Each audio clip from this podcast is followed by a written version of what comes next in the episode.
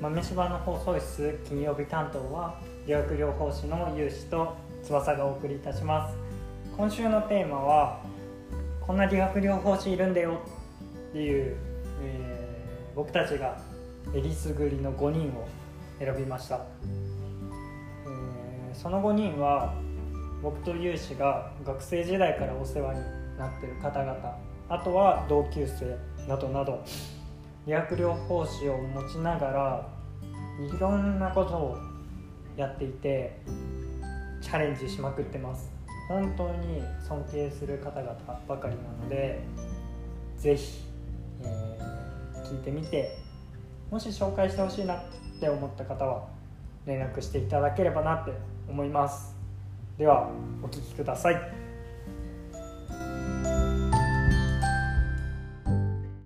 皆さんこんばんは。1週間ぶりですね、えー、豆柴の放送室金曜日担当の、えー、理学療法士の翼と有志のチャンネルです、えー、今週のテーマは冒頭でもお伝えした通りこんな理学療法士いるんだよっていうことについて、え、話していきたいなと思います。はい。ということで先日あの、先週のオープンチャットで、オープンチャットじゃないわ、先週のラジオでも言った通りに、あの、オープンチャットを作って勉強会をするって言ってたと思うんですけど、先週開催したよね、ついに。開催しました、第1回。翼が講師となって、まあ、肩こり、はい、内容は肩こりについて、ね、話して。何喋ったかも覚えてないんですけど。なんかその肩こり、俺も最後の方入ったけど、その肩こりについて話した後に、なんだろう、この進路についての相談とか、なんか進路以上にこうなんかやりたいことがいっぱいあるんですけど、どうしたらいいんでしょうか？とか、なんかそういう質問が来て、それについて答えたりしてたよね。うんうん、そうだね。その多分セミナーよりもセミナー後の会話の方がすごくみんなが考えて考えて自分の将来について見つめた時間だったんじゃないかなと思なんか僕のセミナーはどうでもよくて自分の見つめるきっかけになれたことがすごく嬉しいなその後のオープンチャットでも私聞けなかったことあるんですって言って長々と質問を送ってくれた子とかもいたからなんかそうやって文字に起こしたりとか自分の意見を言うっていう時間が作れたのは良かったんじゃないでしょうか。そうだね。はい、なんかそそれがすごいいいよね。なんかだから今後もやっぱりこのラジオを通して俺らも伝えたいことを伝えていくけど、それで直接会話とか直接やり取りができるような機会をもっと作っていきたいなってやっぱり改めて思った次第でございますね。うん。なんかもうちょっとなんか入り口としてね、もうちょっと面白いセミナーとかを開いて、うん、みんなが考える時間を一緒に作れたらいいなって考えております。では、今日のテーマ食べていこう。ね、行きましょう。その前にそのオープンチャットに参加した人は、あの、このポッドキャストの紹介文にあるところに僕らの SNS を貼っとくので、そこから連絡をくれればと思います。そこから招待します。はい。お願いします。ということで、テーマに入っていきましょう。はい。まあ、こんな理学療法士いるんだよって、みんなが想像している理学療法士、多分これまで出会ってきた理学療法士だよね、多分想像できるなって。うん、で、学校の先生とか、病院の、えーと、バイザーになった先生とかが主な、まあ、想像できる理学療法士の図かなと思うんですが、この世の中にはもっといろんな理学療法士、まあ、理学療法士という資格を持って面白いことをやっている人たちがたくさんいるんだよっていうことを、まあ、今日伝えられたらいいなと思います。それ聞いてあ自分にももしかしたらこんなことできるんじゃないかってちょっとワクワクしながら、えー、この話を聞いてくれたら嬉しいなって思います。ということでなんか今から話すのはなんかまず実際どんな PT がいるのかってちょっと紹介しちゃおうかな、もう。うん、一気に話していった方がいいかなって、ね、最初に。今日はね、5人紹介しようと思っていて、まあ、1人目、神谷先生、神谷秀明先生っていう、僕と翼がすごくお世話になってる、えースポーツトレーナーの先生ですね。この人は、まあ、し PT、新旧 AT を持ちながら、えーなんて言うんだろうね。もうスポーツ全般に関わってるよね。もう子供から大人、プロ、アマチュア、全部関わってるよね。ね、本当にちっちゃい子からトップアスリートまで見てます。ちょっとこの人についてはもうすもうすごい、この人マジすごいっす。マジっす 言葉に、言葉にできないぐらいマジですごい先生ですね。はい。でも、2人目、えー張本さんっていう、えっと、愛知県で、えー株式会社ジーンっていう会社を経営されている経営者さんなんですけど、この人理学療法士で、えっと、今は訪問看護とか、デイサービスとか、あとは今主となっているのはリハの目っていう月額3000円ぐらいでいろんな先生たちのいろんな、えっと、リハ職の先生たちのえ勉強会を映像を通じて聞けるオンラインスクールを、えー経営というか運営されている、まあ、張本さんっていうこの人もやばいっす。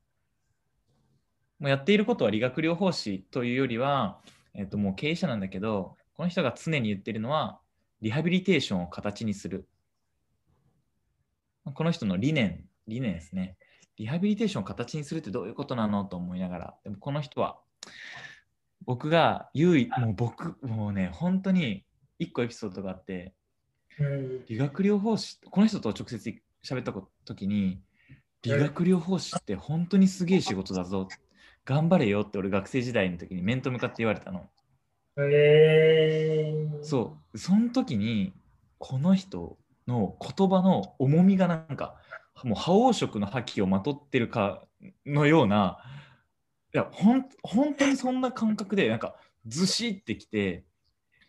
で、その言葉を聞いた瞬間に、俺の心拍数もバクバクバクバクって上がって、体温も上がって、なんか、帰りの電車30分間、ちょっと興奮状態になっちゃっ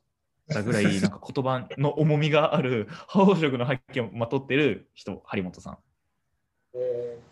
ー、張本さん、存じ上げてるけど、僕は会ったことないです。あのぜひあの名古屋に行くとね、あのひつまぶしをおごってほしいですって DM したら、あの本当にひつまぶしをおごってくれながら、えっとこの人の会社について説明してくれるから、ちょっと DM してみるといいと思います。マジか、面白マジマジ。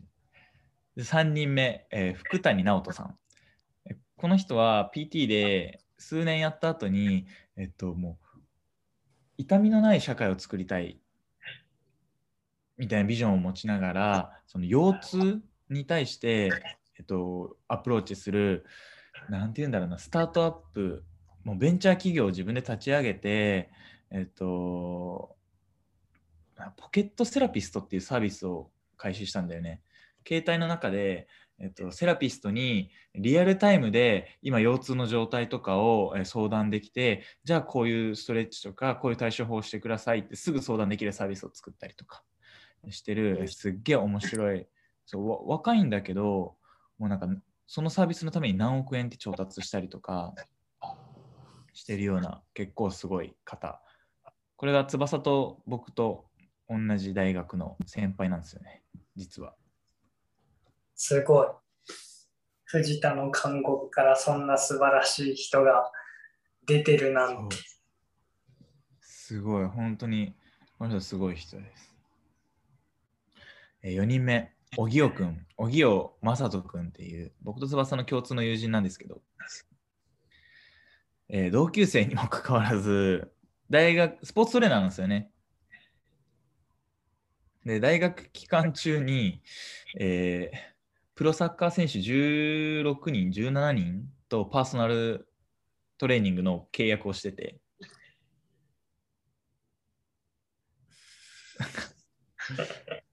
もうなんか学生学生の期間にそんなことできちゃうのっていう驚きと、まあ、なぜそれができたのかっ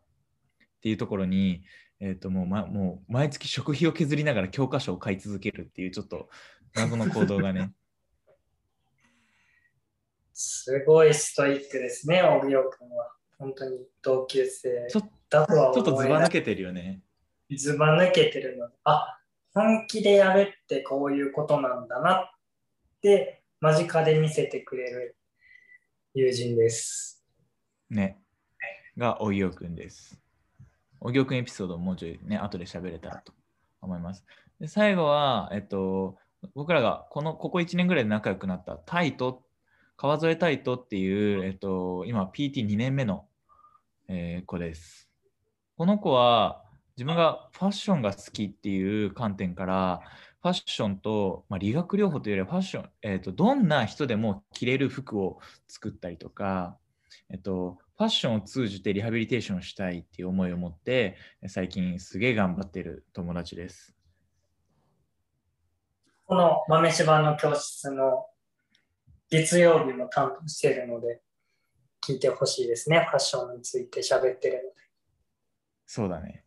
あの、この前、タイトが職場の先輩に対して発表した、えっと、テーマが、あのファッションが、えっと、歩行歩行状況にどんな影響を与えるのかっていうので、えっと、ズボンとスカート、どっちの方が、えっと、歩行が良くなるかっていうえ研究というよりはそうそうそういう発表をして事例発表してなんかすげえ面白面白いってみんなに言われてた。ーえーめっちゃ聞きたいですいいよね。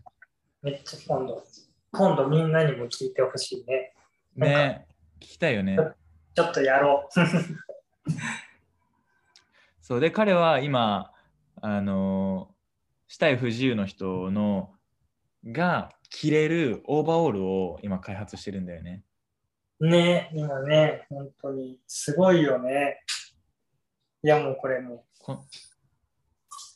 う、なん経緯き知ってる？有志も。そこの今、そのオーバーオールをさ、作るってなったさ、経緯と、その、うんそれまでの過程、去年の秋ぐらいの泥臭い過程があのナンパだね。ナンパ。ナンパ時代もねナンパ。車椅子の人をナンパし続けるっていう時代もあったからね。まあ、それについてはまた後で話していきましょう。ね一番話したいかもしれない。まあ、っていうこう5人今挙げてもうなんかもはやなんか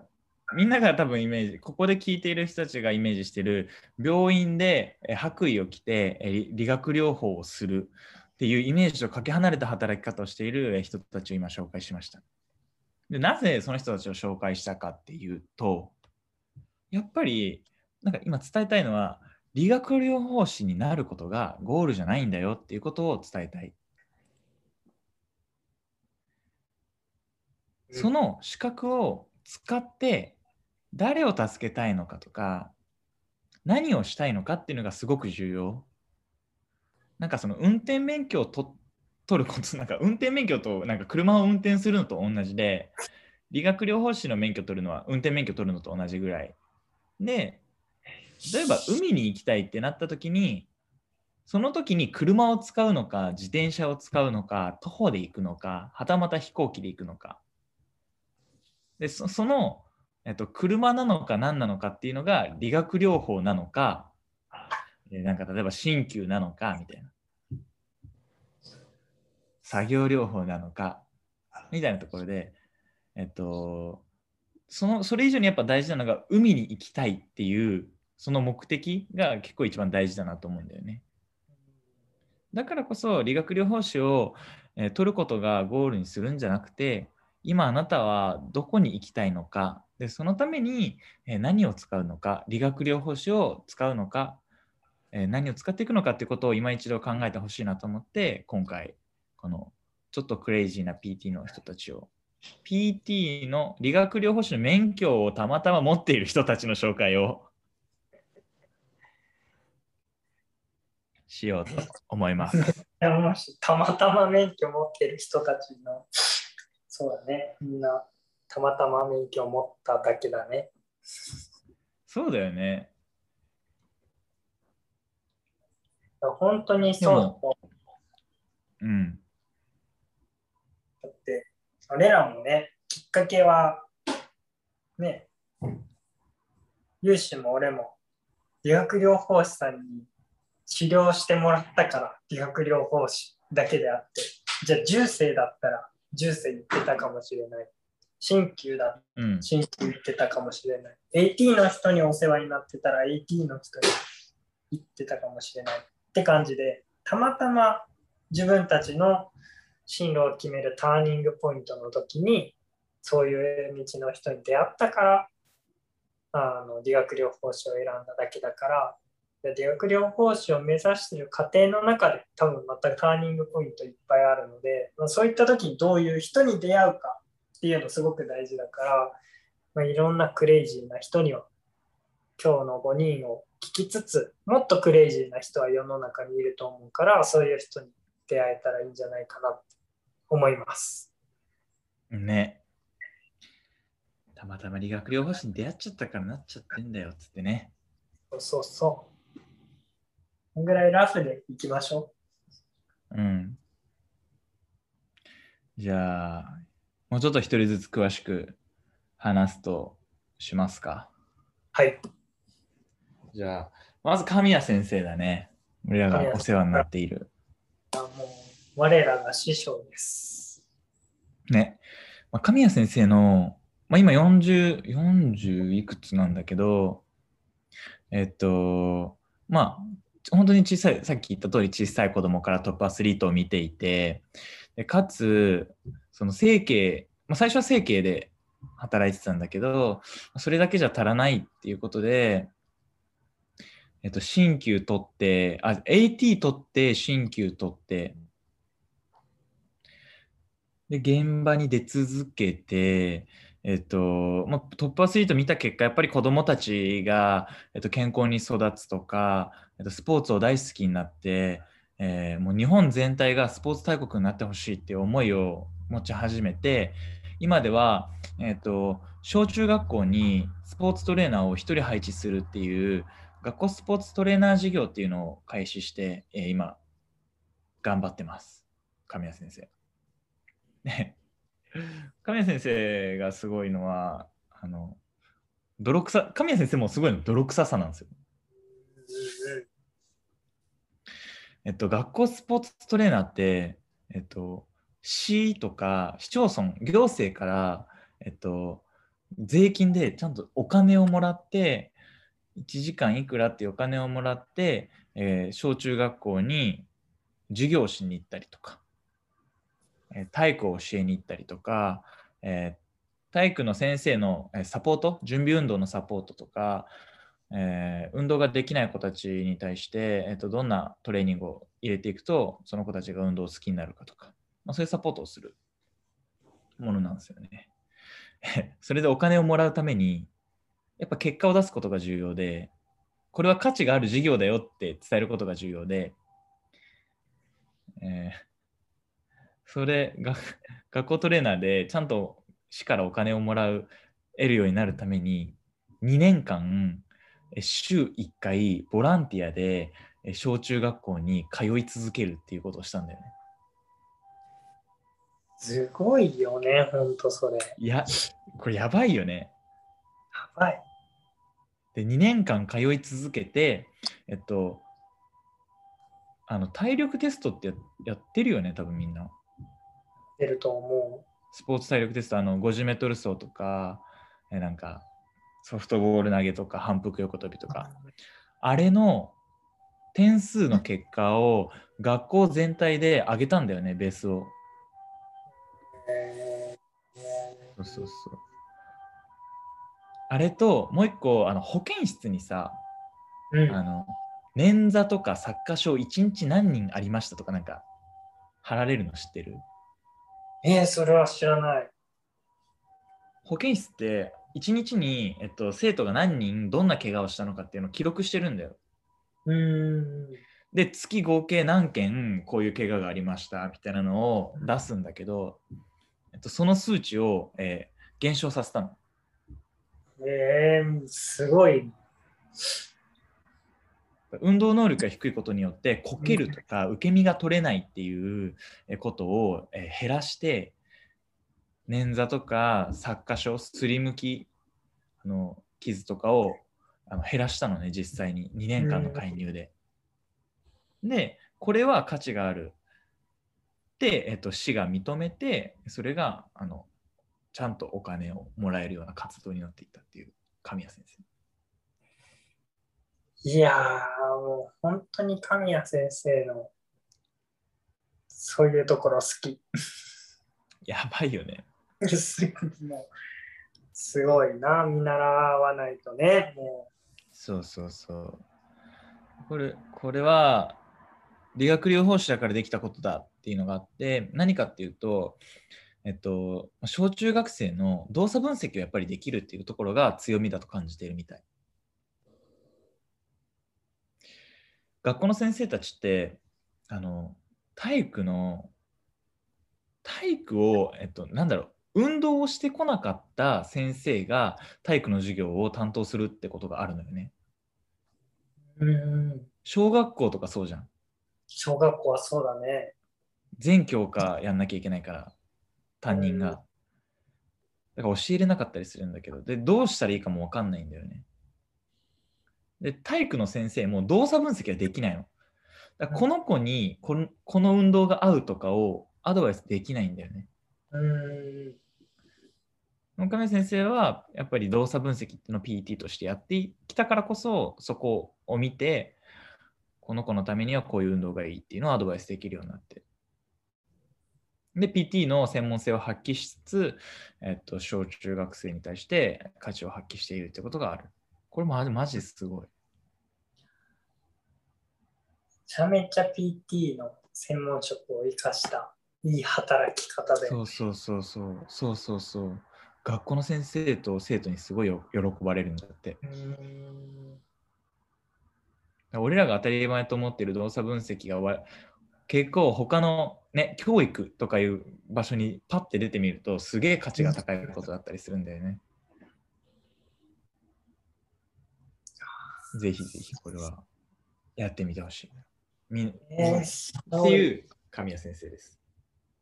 いや本当に神谷先生は。僕はほん1年半ぐらいかな、一緒に仕事をさせてもらったというか、神谷先生がお金もらいながらやってる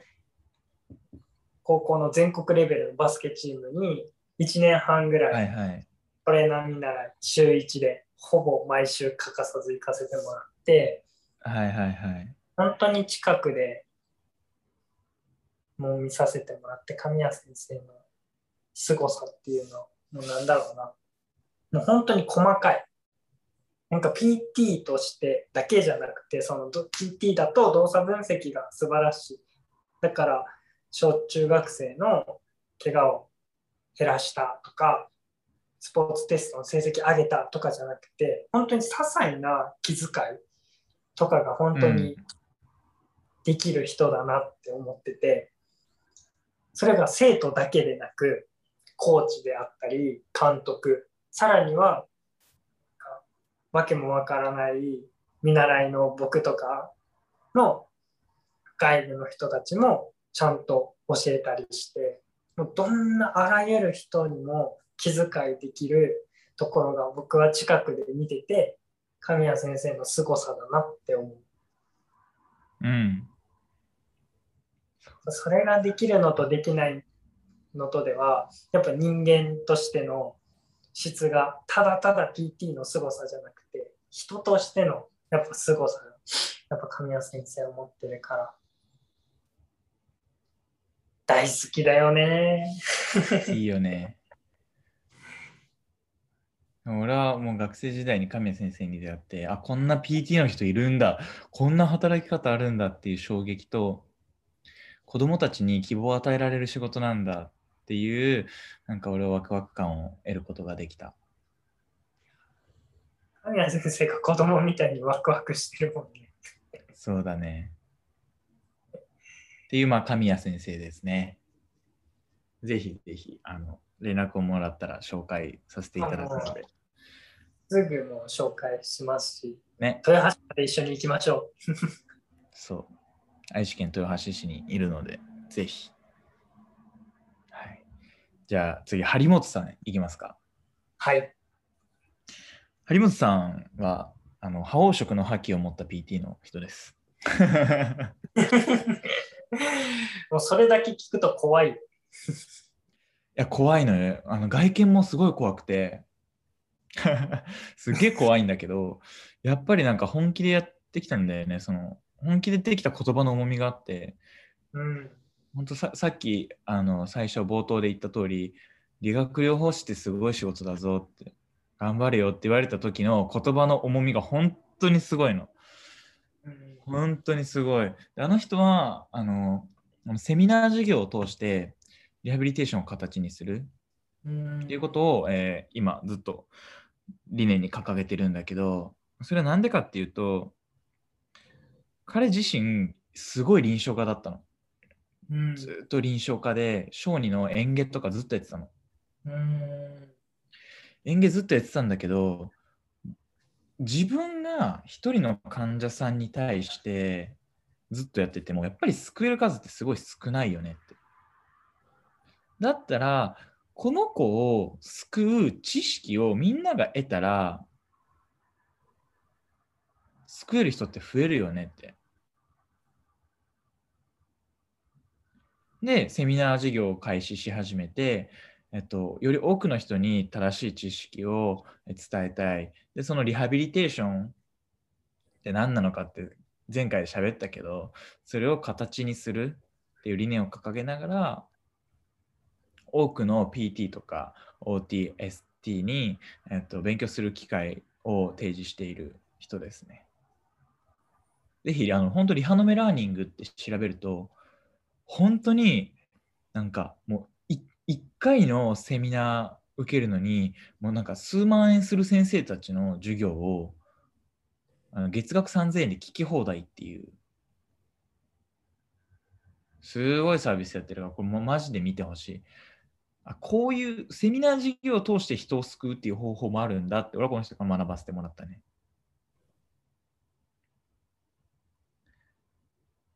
翼会ったことないもんねまだ井本さんは大学3年生の時のリアル臨床でお目にかけたぐらいああそうだねかな。そこで張本さん初めて知って、まあ、ツイッター上とかでの会話とか見たりするぐらいかな。だから本当に直接お話ししたこともないし、うんでも愛知県に、あそんなすごい理学療法士さんいたんだっていう感じ。ジーンっていう会社が、あほぼもうこのセミナー業界でほぼもうトップを走ってるから、あそうだねこんなにすごい会社なんだなっていうのは、学生時代から知ってるぐらいで、でも、やっぱ生身で会いたいね。なんかやっぱすぐ、覇王色持ってる人は会いたい。うんあの本当にねあのそのすげえ理学療法士ですげえ仕事だよっていう以外にもいろんな言葉に俺もずしんずしんあの覇王色にやられそうになったこと何回もある。ぜひね、本当直接会ってお話ししてもらうと、あ本当に衝撃受けると思う。こんな人いるんだって。うん。ぜひあのツイッターで、ツイッターで DM して、あの、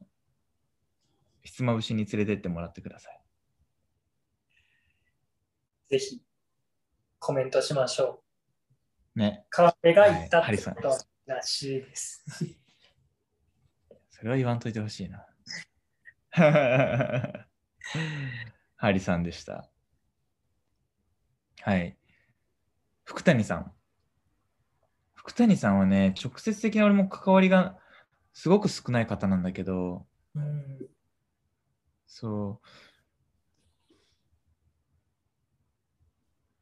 とりあえずすげえっていうことしかわかんないんだよ、俺も。でも、この人がやっぱり、はい。で、この人がすごいのは、や理学療法士なんだけど、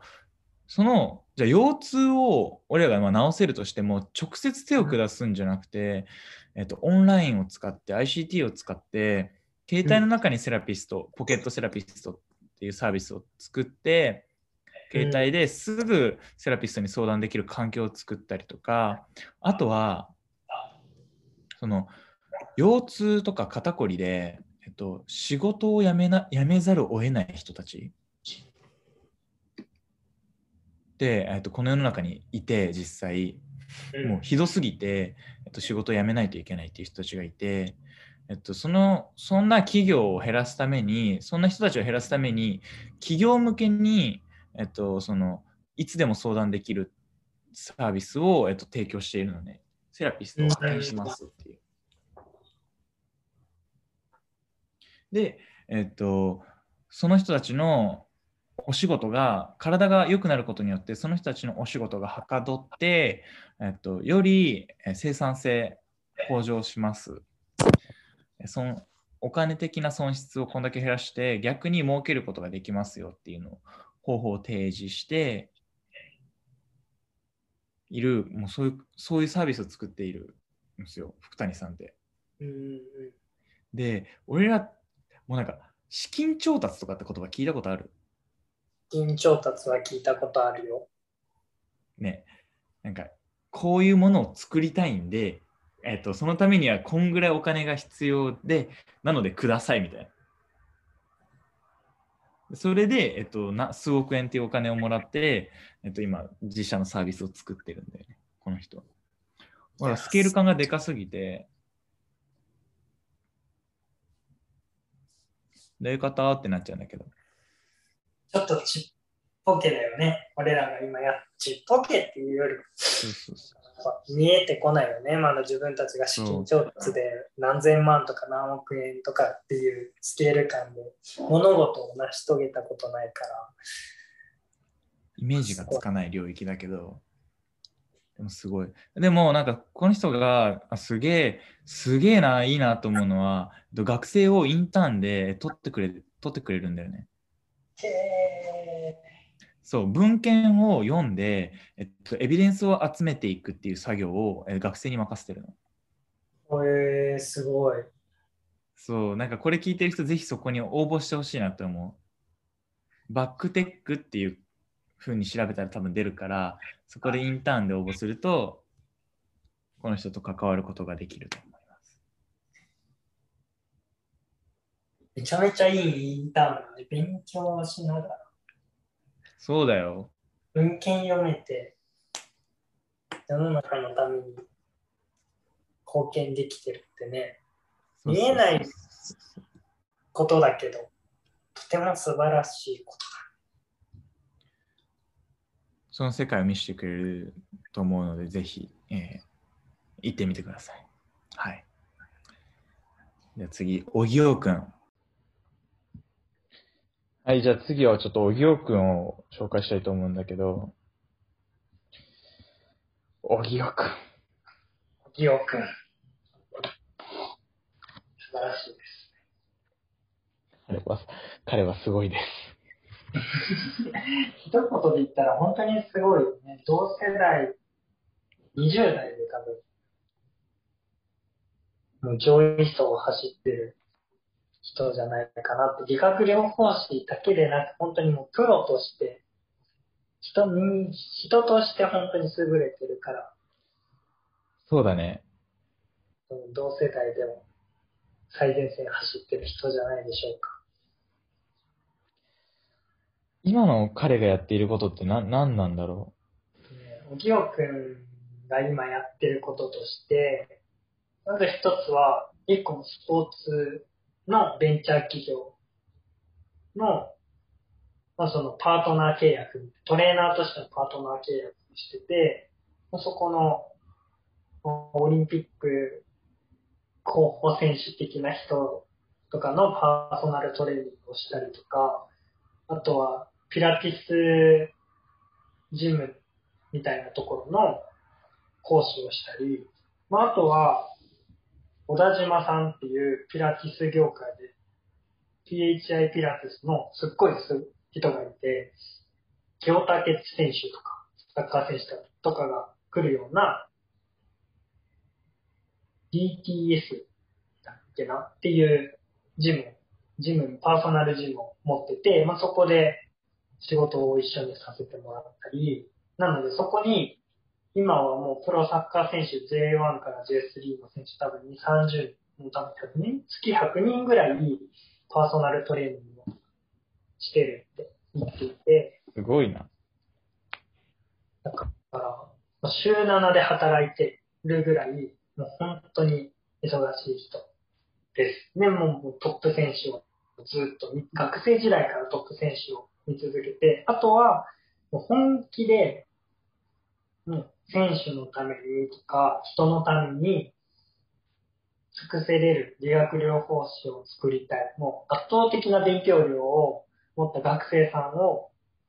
作りたいというか、育てたいって言ってて、今は自分のオンラインサロンを開いて、毎週1回セミナー開いて、あとは個人コンサルして、っていうのをやってる。もう教育事業もやったり、自分が現場で最前線走ったりもしてるので、すごい。圧倒的な行動力を今、やってます。3人ぐらいいるんじゃないかっていう行動量だね。ぐらい、本当に、もうなんか、みんなが勉強、もう、できませんとか、言い訳になるぐらい、小行君は勉強してるので、本当に基準値を、そのぐらいやって、初めてトップ選手を見れるんだ、ぐらいの気持ちでやっていただけると、まもしね、スポーツトレーナーとか、トップアスリートを見たいとか、本当にもう、すごい基準で、の理学療法士になりたいっていう子たちは、小木尾くんの背中を見るっていうのは、一個勉強になるんじゃないかなって思います。えー、実際どのぐらいやってるの？なんか俺が知ってるのだと、うん。その、毎月3冊は教科書、新しい教科書を買うっていうことと、あとは、なんだ？あ、そう、なんか、学生時代に16人、その、プロのサッカー選手のパーソナルを契約していて、えっと、その契約を通るために休日に、えっと、サッカーの試合を見に行って、大学サッカーとかの試合を見に行って、え上手くなりそうな子に、え試合後に声をかけて、え無料体験レッスンを営業するっていう こととか、あと、そう、教科書の話だと、教科書を買うためのお金を捻出するために、え食事はもやしのみとか。本当にそんな感じ。今はめちゃめちゃ収入持ってるからそんなことしてないけど、あの、もう週7で働いてます。前、2ヶ月前ぐらいかな、小木尾くんのスケジュールとか聞かせてもらったときに、まず、もう週4ぐらいでさっき言った小田島さんのところでパーソナルレッスン。もうそこで100人以上患者さん見てるって言ってたから、もうほぼ 100, 100時間ぐらい。で、あとは、ピラティスジムとか、あとは、個人的に契約してる選手とかもいるから、もう、休みがほぼなくて、その仕事と仕事の合間が、車の移動時間が休みみたいな話をしてて、まあ朝5時半起きぐらいかな。5時半起きで夜寝るの12時ぐらい感じで、毎日サイクルしてるって言ってた。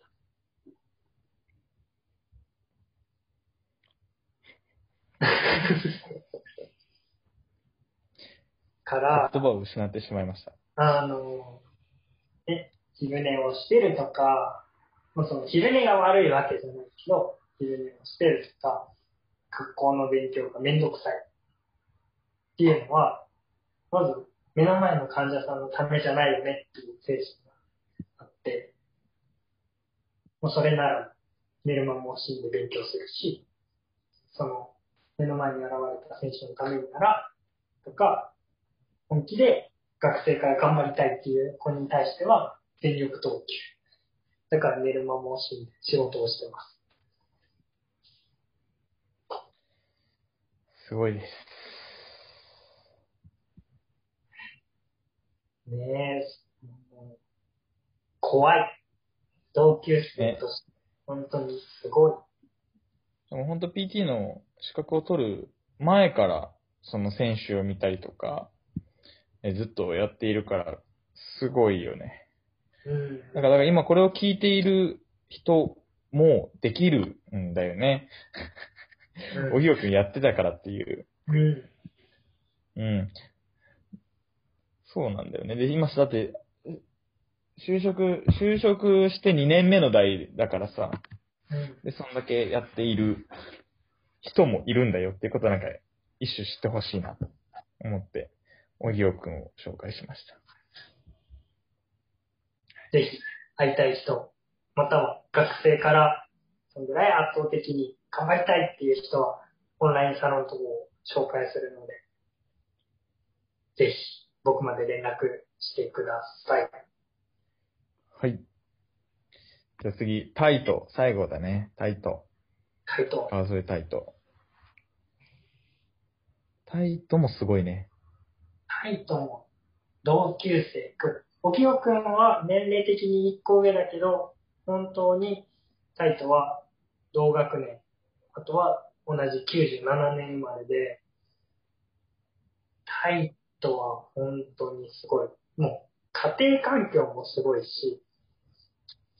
お父さんも PT で、で、タイト自身、まあ、PT やってて、その血が、もうなんか、お父さんがね、経営者とかやってるから、その、ね、血統をひ、ね、引き継いで、タイトもハングリー精神がめちゃめちゃあるなって思う。そうだね。タイトが今やっていることとしては、あれだね、デイサービスで働きながら、うんと、それこそ獅子、不自由な人のための、えーオーバーオールを作ったりとか。まあだから、どんな体の状態の人でも着れる服だね。車椅子に乗っている人っておしゃれしにくかったりするんだよね。その、着やすい服、着にくい服とかがやっぱ出てくるんだけど、えっと、どんな人でも本当に着やすく、着れる服、かつおしゃれな服を今作ってるんだよね。うん。で、なんかタイトが目指すのって、こうなんか、な、なん、なんだろう、なんか車椅子の人でも着れる服ですとかじゃなくて、車椅子の人も、けなんか、まあ、いわゆる健常者と言われる人も、別に変わらず、なんか、並列、同列で、えっと、おな、同じおしゃれができるっていう世界観を作りたいっていうのはなんかずっと、俺が話を聞いて。なんか言言ってるなと思ってて、なんか、車椅子の人だから、え、がおしゃれしてるからすごいとかじゃないんだよね。別にそんなん関係ないよって、車椅子も一つの個性だし、もう車椅子も、い、もう健常者の人も、もう同じ、なんか、なんだろう、例えば、グッチの、あの、表紙を飾るのがたまたま車椅子の人だったぐらいの服を作りたいっていうのをなんかずっと、もうなんか前聞いた時に言ってて、あ、それすごいいいなと思って。そっからなんか、今、理学療法士の資格を持っているから絡めていけるといいなっていうのを言ってる。もう、もう、もう、マブダチですね。マブダチですね。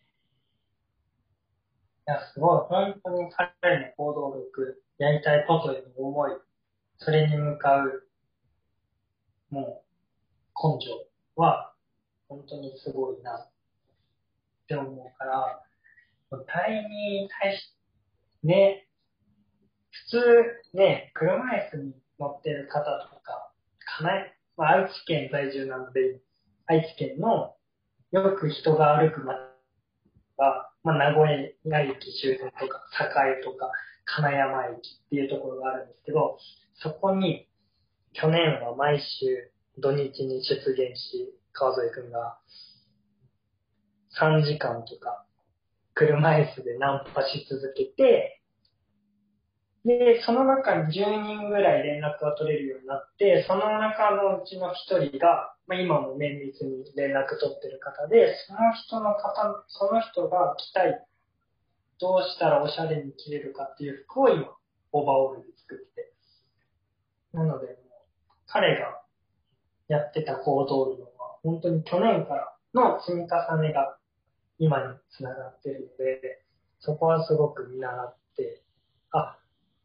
蒔いた種が一瞬で花が咲くっていうことだけでなく、まあ、ちゃんとね、水をやりながら、一歩一歩進んだ結果、まあ、今があるよっていうところは知ってほしいので、ぜひ、生で喋ってほしいし、彼のやりたいファッションと理学療法士を掛け合わせた将来像を聞いて、みんなの可能性を広げてほしいなって思います。今のもあれだよね、その、タイトが、あの、ファッションブランドを一個作りたいんだ、服を作りたいんだって思った時に、まず最初何をしたかみたいなのが、服を着てくれる人を探すっていう。ナンパするっていうね。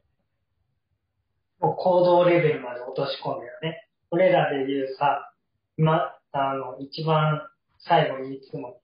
もう気になった人にはすぐ連絡取ろう取ろうよね、みたいなところに、自分一人で行きつけるから、そこはすごいなって。すごいよね、あれは。なかなかできる人はいないね。実際、その服を作るために、えっと、タイトだけじゃなくてデザイナーの人と繋がったりとか、今、タイトは意識的にその医療職の人とのつながりを作るっていうよりは、医療職じゃない人と意識的につながりを作っていこうとしている。それをどんどんどんどんつながってつながって、一緒に服を作ってくれる仲間を見つけて、一人の車椅子ユーザーの女性のためにオーバーオールを作るっていうプロジェクトを進めている同級生の超尊敬するやつですね。本当にすごい。いや、デザイナーの人とかも、アスカキララさんとか、服提供してる人だったり、本当にすごいね。今お世話になってる人は、この前 GU とかと、GU だったかな、ユニクロとかと提携ししたり、ね。エンディとか、グッチとかのデザインをしたりっていう、すっごいみんなが知っている超有名ブランドの人たちともつながってるので、面白いです。タイトもその理学療法士っていう資格を活かして、えっと、ど、その人の、なんかど動作見るのかな？やっぱり動作見たりとか、体の評価をしたりとかするんだろうね。ねえ、ここはもうちょっと話聞きたいね。どんな風に今アプローチしてるのかってわかんない部分があるから。ね。で、なんか本、ね、同級生だからこそ、学生たちにもうちょっとそういうところを伝えて、あ、こんな働き方あるんだっていうのを知ってもらえるように、セミナーを企画したいなって思います。はい。まあ、以上5人がね、なんか本当にすげえ人だな。PT の資格を持ちつつも、えっと、理学療法を対患者さんにするだけじゃなくて、いろんな方法を、いろんな手段を持って、えー人の困りごととか、誰が、人が幸せに生きるためにどうしたらいいかな、困っていることを解決するためにどうしたらいいかな、で、えー問題に対して頑張ってるメンバーでした。なんか、この、まあ、5人とかを通じて、やっぱ思うのは、なんか、すぐ目的地はわからんし、なんか今ね、これを聞いて、じゃあ自分はどこに行く、えーじゃあセミナーを通して人をじゃあ、の、リハビリテーションを届けるんだとか、なんか、スポーツレ、じゃあスポーツレーナーでいきなりスポーツ選手いっぱい見るかとか、服作りたいから服作るとか、いきなりなんかわかるわけじゃないと思うんだよね。だからこそなんか、この人たちも多分わかんない時期がたくさんあって、で、なんか目の前の患者さんとめっちゃ向き合っていく中で、本当にこの患者さんのために何ができるかっていうのを向き合っていく中で、自分にしかできない手段に気づいて、それを実際行動レベルでやっているだけなんだよね。ハリオスさんとかもそうだし、福谷さんも、りょうくんも、タイトも、神谷先生も全員そう。過去の話を聞くと、そうだった。で、やっぱ思うのは、でもみんなが、一個を軸にしてるのは理学療法っていう、理学療法士として学んだ知識、技術を使っているっていうのは、を応用しているっていうことがあるんだよね。その応用すればすするほどなんか、めっちゃできることって、あ、こんなにあるんだって今日知ってもらえたら、すごくいいなって思います。やっぱり、自分たちが知らない理学療法士の、その知識技術とか資格の活かし方って、まだまだめちゃくちゃあるから、本当にめちゃくちゃある。ここに紹介できない人めっちゃいるもん。たくさんいっぱいいるので、みんなが思い描いてスケール感ではなく、この世の中に転がってるいろんな情報を拾って、いろんなスケール感、それが大きい小さい問わず、あの、可能性は無限大なので、いろんな人に出会って、いろんな話聞いて、自分なりの道を突き進んでいただければいいんじゃないでしょうか。はい。やっぱり、突き進むために、やっぱり、より多くの人、より多くの価値観、業界、いろんな知識に触れまくって、深めまくって、で、結果的に自分のその理学療法士の知識とかも技術と掛け合わせて、いろんな活かし方をなんか見つけていってほしいなってやっぱり思います。本当に、本当に思う。それがなんかいろんな業界の人とか知識を得れば得るほど、